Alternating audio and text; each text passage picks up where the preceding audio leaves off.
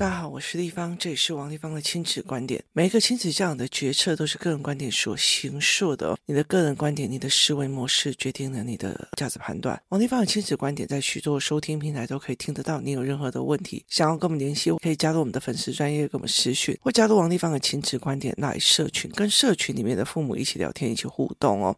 那你有任何的疑问想要跟我讲哦，也可以在那里面一起跟大家一起互动。你如果想要买教案教材，可以到我的部落格去看我们有教案教材哦。今天我们来讲一个议题哦，工作室里面有个活动代理员哦，他有一天在跟我谈的时候，因为有一批的活动代理员，他们比较是孩子大了，然后问题很大才来的。那那个时候，其实我在带他们的时候，我觉得有点 累哦。为什么？因为我常常会觉得说，哦亲子教养真的是很难做，就是因为在孩子小的时候，大人不觉得这是个问题，可是问题是等到比较大的时候，孩子出状况的时候，他才会觉得，哇，我以前怎么没有做这个啊？我以前怎么没有做那个？啊，我以前怎么没有做这个哦？那今天我们来讲一个问题，在是说，有一天呢，工作室美玲老师他买一个孩子，那最好玩的是，所有的助教跟所有的老师就开始一直在讲这个小孩，让他们觉得很特别哦。特别的原因是什么？是因为他已经就是小学生了，可是他在握剪刀或者是画画的手的姿势是。不对的，是没有力气的哦，所以甚至妈妈还要在旁边帮他这样子哦。可是后来，因为我们美玲老师是上课嘛，然后大家是观察嘛，那那个时候我有一次进去看的时候，我就去看一下这个孩子。我就觉得这个孩子的眼睛不对劲，所以其实妈妈其实之前有跟我联络过，一直在讲这个小孩很叛逆啊，很顶嘴啊，很怎样，很怎样，很怎样。那他一直在想该怎么办，该怎么办，该怎么办才好哦。所以他后来来参加美玲老师的课，他从在后面不敢走近，一直到他可以去前面跟大家聊天，去跟大家互动哦。其实走了差不多四五堂课，那后来他就整个人比较放松了哦。那。妈妈来参加活动带领员课之后，我就问她说：“那时候一刚开始在 A 玲老师的课的时候，我就跟她讲说，带她去就是光台看一下，就是小老板讲过之后，我看一下他专业的评估，然后我们再来讲该怎么办。结果后来她去小老板那边之后，小老板意思就是说，他的眼睛对焦是有很大的状况，而且是外力造成的。我女儿的眼睛也是外力造成，她有一次从床上摔下来哦，婴幼儿时期哦，我的眼睛也是哦，这时候我才会知道说我前男友。”就是我们在玩的时候，就是有头去撞到这样，所以其实眼睛其实有一些外力造成的状况哦。有些人是出车祸，有些人是干嘛，所以他会有一个外力造成。但是老板说，目前他那边还没有任何可以解决这件事情的地方，所以他没有办法改善。那呃，小老板说没有办法改善，我想现在全台湾应该没有办法有多少人可以改善这件事情哦。那后来我就问他一件事情，说我在我在活动代理员的时候，我就问他说，那我可以问一下吗？就是他从小进食吃东西是什么样的原因？那他就说他很小就让他自己去吃饭啊，去干嘛？我就觉得不对，因为他如果从小是这个样子，他的握剪刀的方式怎么会这个样子哦？于是我叫他去买一种东西，叫做钻石贴。我其实很反对这种玩具的，为什么？因为这种玩具其实它就是类似我们以前的那个涂色啊，就是涂色纸，就是它不是依照孩子想象去画的，它是已经帮你勾好、画好地方，然后让你填颜色、着色这样。那我那时候就跟他讲说，你去买钻石贴哦，我不太建议，就是没有。被我看过去买这一件事情，那他就说为什么要买钻石贴？我就跟他讲说，虽然我不喜欢，他是规定你这个范围用蓝色的钻石，那个范围用黑色的钻石，可是我要看的是他握着那一只镊子，然后去把一个小小的钻石粘上去的那个动作跟表情到底是怎样哦？然后，所以我需要这个 data，我想要知道它是怎样的 data。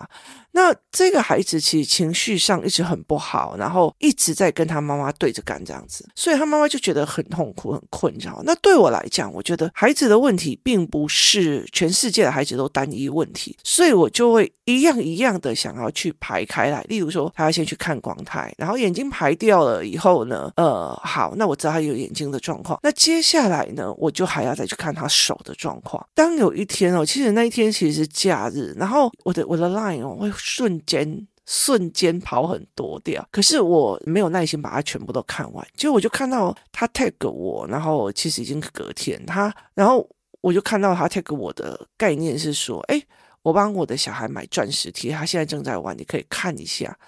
我这一看呢，我就大概就知道为什么，因为他的眼睛对焦有问题，所以他在把钻石贴放上去的时候，身体的脖子要倾斜，让眼睛两边对焦。就是你知道有些小孩哦，对焦有状况哦，他们会是斜眼瞪老师的。我有个朋友的小孩是一直都用斜眼瞪老师，国中就一直被骂，一直被骂，后来到小老板那边帮他。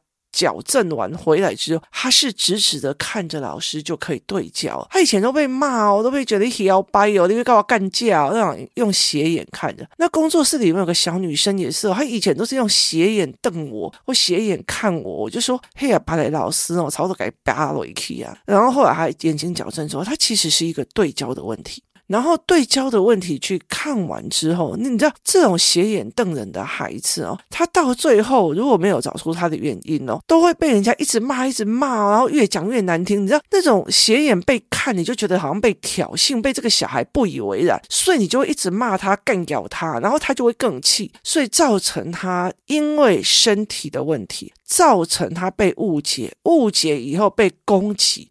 他就产生了怨恨与攻击性，这是一连串的。我重讲一次，就是当这个小孩他是因为眼睛的状况对焦不对，所以导致他必须斜眼看人，他才可以对焦。当有一个人在跟他讲话，他还斜眼看他，他其实是想要看清楚他在说什么。可是对老师来讲，或者是说对爸爸来讲，或对任何人来讲，天哪！我在跟你讲话，你在瞪我，你是谁呀？然后于是骂得更凶了，然后骂得更火了，然后这个小孩就更气了。你听我意思吗？他就会觉得你为什么要骂别人都那么简单，我骂我你就是要这样子。然后你为什么要冤枉我？我哪有看不起你？是他真的没有看不起你哦，所以要一个一个原因去解释，然后到最后。这个小孩就会越恨。好，来，再来了。他在做钻石贴的时候就是这样，他就是没有办法对焦嘛，所以他就是脖子要倾向一边，他的脖子就要倾向一边。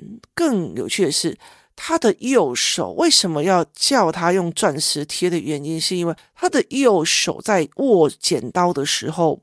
没有力气，所以我叫他用右手去捏着镊子，去对准那个位置，把它放下去。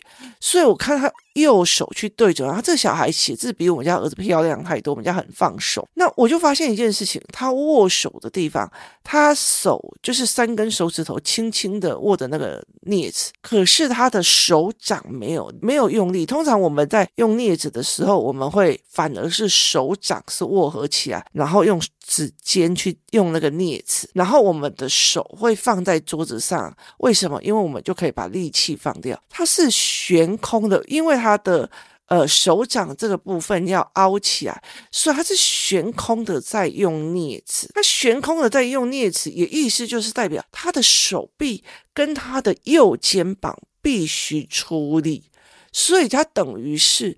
他的手在做一样东西的时候，或在写作业的时候，他会很习惯手臂悬空，然后整个肩膀是拱起来的，整个肩膀是拱起来的，整个肩膀是拱起来的，整个肩膀是拱起来，因为它非常非常的重要。为什么？最近工作室有个妈妈，她因为一个疾病，然后就是。一直在住院，那于是他回来的时候，我就跟他讲说：“拜托你不要每次一有什么事情，就是做到这么的坚强，就是他就一直做，一直做，一直做啊。他的工作是二十四小时要 stand by，就是美国那边可能会发讯息给他，那边可能发讯息给他，甚至我只要跟他讲说：‘哎，我跟你讲，我发现那个新教案，那个教案好神哦，你知道吗？’”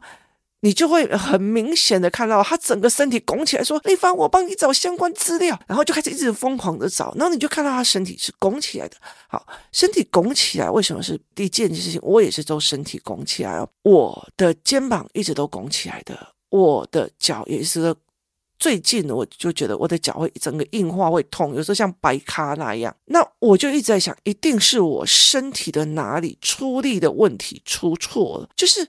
你的身体结构出力，就是你在走路的过程或者在站的过程，因为腰无力，所以肚子往前凸，所以造成你的脚去受力的过多而产生的一个问题。好，他因为眼睛的问题，因为手部的问题，造成了他手部悬空，造成了他必须要整个肩膀拱起来才可以做一个钻石化。钻石化这种东西其实不像上课啊或干嘛，他为什么要把他自己的肩膀拱起来，好像如临大大敌一样？对，肩膀拱起来就如临大敌。你今天去看呢、啊，那个很多的动物遇到那种敌人要来的时候，那个肩膀上拱起来，这样。但我们也会哦，所以很大的一个部分，我就是在跟工作室那几个妈妈在讲。有些妈妈就是事情会先把它扛起来，扛起来的一件事情，你的肩膀直接就僵硬了，所以她肩膀直接僵硬了，然后就是扛起责任的那种样子就很明显，所以等于是她用战斗的思维在做这个钻石化，那小孩又没有办法像我们有很多的语言跟逻辑。他是因为在美玲老师的语言班之后加了很多的语言，所以他就整个人慢慢的放松，他可以解释很多东西就会放松。可是当他没有的时候，他不知道什么是有利的、有害的，他不知道什么叫可能性，他不知道什么叫就是难免的，他觉得你就在弄我，你就在玩我，你就在刺激我。好，这些事情会让他慢慢的变成脖子跟。肩膀整个拱起来在做什么？跟世界对抗。所以我们常会讲，工作高压的人脾气都很差，就会直接骂过去。为什么？因为我们的脖子、肩膀处在一种扛起来是拱起来是拱起来的对抗模式。这个时候你还来吵我，你就完了。所以它等于是。这个孩子因为身体的问题，导致他身体施力的部分不一样，导致他脖子跟肩膀要拱起来，导致他随时在一个战斗的现场。所以妈妈不管讲什么，一都直接给阴雷，直接给美雷，直接给弄雷。可是他又很依赖妈妈，因为他用战斗的方式来用，是因为不管是他的眼睛还是他的手，是跟不上正常孩子的状况，所以他。弱却又脾气硬，这是很大的一个状况。所以，其实我有时候在看孩子的状况的时候，他的知识点、他的概念的时候，我就会觉得，为什么大人看不懂哦？我曾经好几次，就是每次有人发给我这些影片的时候，或干嘛，我常常都会模仿的这个孩子，用他的动作。同样做这件事情，然后去感官我的脖子哪里出问题，我的哪里出用力，我的哪里去有状况，所以我就有办法去看到，哦，原来这个小孩他用这样错误的施力方法，会这样一连串打上来，一连串打上来，一连串变得不一样。这就是我们要去引导小孩思考，或我们自己需要去思考的一个点。你怎么去看这件事情？你怎么去思维这件事情？这是一个很重要的思考点哦，所以我常常会去看哦，原来是这样子的状况。他的眼睛造成了他的动作，他的动作的引来的一些误会，因为这些误会，或者是因为这些身体习惯而造成他脾气的冲撞、脾气的逻辑。把事情全都搞清楚，你才可以去对症下药，而不是跟我讲说，地方老师，温招干就搞硬脆硬挤，温招干就搞冲杀。其实那个东西是完全不行的哦，像之前有个小孩，他远视非常的厉害。那小郭老师就跟他讲说：“那你远视非常，你近视就会很辛苦。就是你在看近的，你就会很辛苦，因为你的对焦不好，你的对焦要更长的距离才可以对好。所以他读书就会很哀嚎、很哀怨、很不舒服。然后可是哦，你读一个书还要这样，你读一个书还要这样子，然后他就被骂，被骂了以后就更气读书，就更怨你一直骂他，然后就一直恶性循环，包括整个家庭里面的读书气氛也变得。”非常不好，可是问题在于是，有些妈妈就觉得，我干嘛要跑到台中去？我干嘛要跑到那去读书？其实我觉得很多时候是你要不要就事论事去想一件事情。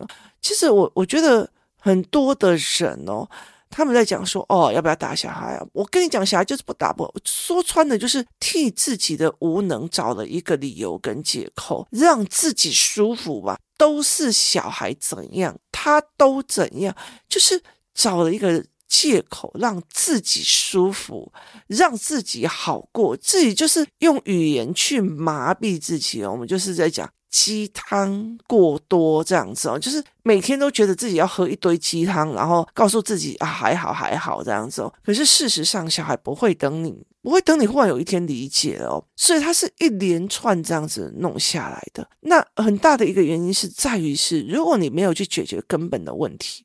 那他一直在跟你战斗，那你也不知道，你也在一直跟他战斗，觉得他字都写很好啊，字都写很漂亮啊，你没有去看到他的失力点的问题，没有看到他一直攻起来的问题，你就会觉得这个小孩子那么啰嗦，这个小孩怎么会怎么脾气这么差，这个小孩怎样怎样怎样怎样哈，所以后来到最后你不知道该怎么让他舒缓。舒缓这件事情，就是以这个小孩来讲，第一个眼睛对焦，第二个握笔的问题，就是握东西的概念该怎么给他，让他正确的握东西，然后让他去看他肩膀的状况哦。那一天有一个小孩在我们在上班的时候，在几个就是活动带领员，然后带着他们电脑来跟我约时间，说他要叫我帮他们看教案，然后我在看教案的过程，就看到一个小女孩在做椅子。然后我就把他叫过来，因为我就偷拍他两张照片，然后我就把他叫过来，然后我就让他看他的肩膀、他的脖子跟他的肚子呈现怎样的状况，他就自己看着他的照片。我说你的骨头就会呈现一种失力点，然后这也就会呈现，所以他就会重心比较痛，所以你接下来就很容易累，累了以后你就会下来走，下来走以后你就被这讲不专心。所以是一代一个一个还一个的，那我就问他说：“那你觉得你该怎么做？”然后他就问我说：“我不知道地方，你有什么好方法？”我就跟他讲：“如果我是你，我会把那个椅子靠近一点，不要让自己半悬空坐在椅子的一半，因为你这样子就会肚子往下凹，然后整个人就是往后缩这样子。”我说：“你尽量贴近背哦，然后把自己背打直一点点，不要这样凹着会比较好，这样。”那他回去就去做这个动作，为什么？他同样一个东西，就是在于是我不知道我的状况在哪里，然后我任由身体一直往下凹，凹了去影响我的情绪，影响我的认知之后，我就会开始一起乱反击父母，乱攻击父母。所以你就告诉我，哦，这是叛逆啊，这是因那拍嘎，这是什么什么？其实我觉得对我来讲都是有找得出来原因跟思维模式的哦。所以这才是一个非常重要的一个概念，它是因为。知识而导致了他的状况，导致他呈现一种高度紧绷的状况。像嘉宾有一段时间，他在作画做东西的时候，他的手一直都悬空的，所以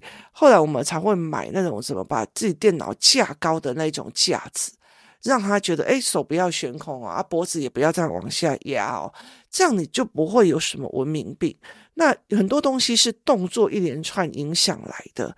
那如果说，诶，那时候我们还是这样子，头低低的，然后手这样子，那你肩膀就酸痛啊。肩膀酸痛以后，你一痛起来，你就会脾气差，脾气差你就会骂小孩。它是一连串的思维逻辑哦，所以怎么去陪孩子理解这件事情很重要，怎么陪孩子去思考这一件事情也很重要，所以。我们要怎么去带孩子看哦？那很重要一件事情是妈妈要懂得自己看，或者是呃那时候这个妈妈来跟我求救的时候，她跟我讲说我的小孩很叛逆啊，我会应催硬激啊，我怎样有都没有。然后来了以后就看啊，糟糕，眼睛出状况。好，眼睛出状况之后不能医好，那我们再来看哇。我们来处理手这个状况。好，手这个状况以后，那我们大概就会知道他的点在哪里了。怎么样放松？怎么样去做？好，刚好他妈妈又有参加那个活动带领员班，所以妈妈又可以去看哦，我怎么用去调他认知，怎么去调他思维，加上语言班让他。呃，这个小孩哦，原来这是什么这个意思？原来是怎么意思？他就很少用自己揣摩的方式去，反正你就是看不起我，反正你就是要打我的，反正你就是没送的，反正你就是怎样。他不会是那种攻击性语言哦，所以这对小孩来讲是一连串由身体开始一连串去做。所以很多的时候，我常常会讲这件事情哦。像我女儿，她是因为穿啾啾鞋而脚开始翻，翻了以后就开始一跛一跛，一跛一跛就开始容易跌倒，然后然后再加上他的眼睛就容易左右歪到不一样的位置去对焦，因为你上下。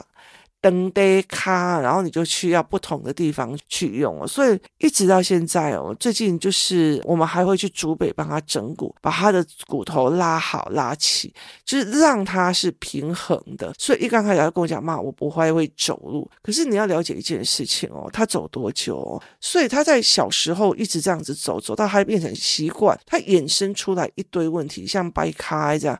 那呃，光太老板帮他调好眼睛之后，他的掰卡少一点点了。后来竹北这个师傅帮他把那个脚，就是也整骨也把它拉好，然后拉到他并不会像这样子歪斜的状况。所以这是一连串的，一连串一环扣一环，一环扣一环哦。我其实真的很不太喜欢呃所谓的就是用感觉去教孩子哦。我其实我在这整个过程里面哦，很多人那时候其实一说啊，王丽芳你也不是老师，没有教师执照。可是我后来就觉得说，我没有教教师执照，所以我不会拿课本去定义孩子。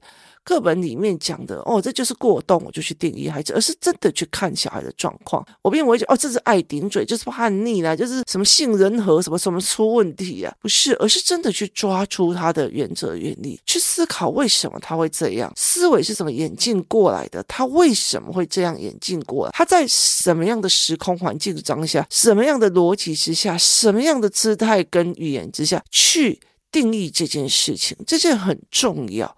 所以它并不是别人定义的，就是坏呀，就是就是就是叛逆呀，小一就叛逆哦，拜托。然后那你应该是比较早就叛逆了，没有叛逆到现在都还没好。我的杏仁核从头到尾都坏掉的，所以是这样在逻辑一样一样的去把这个逻辑打通，一样一样的去把这件事情看懂。很多的时候是身体的状况去影响的哦。像最近美丽老师的儿子有一天就从我面前这样子走过，这样，然后我就跟美丽老师讲说，哎，那个。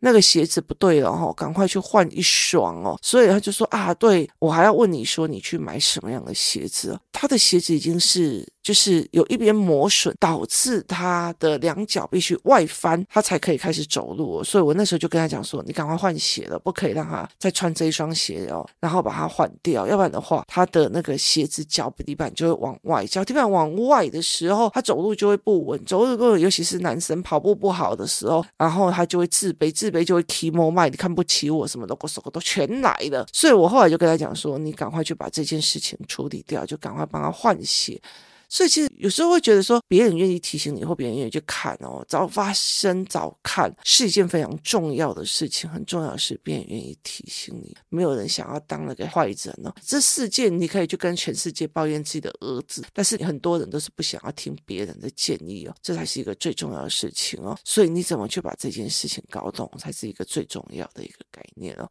有时候我常常会在讲一件事情是，有时候教育的理论很大一部分是在处理大人的感觉。我感觉他不专注，我感觉他就是闹，我感觉他就是打扰了我的认可，所以他是用大人的角度在看哦。真正的下去看孩子的角度，或许他并不是想要反击，他也并不是很多的时候是因为他整个不得不的概念哦。今天谢谢大家收听，我们明天见。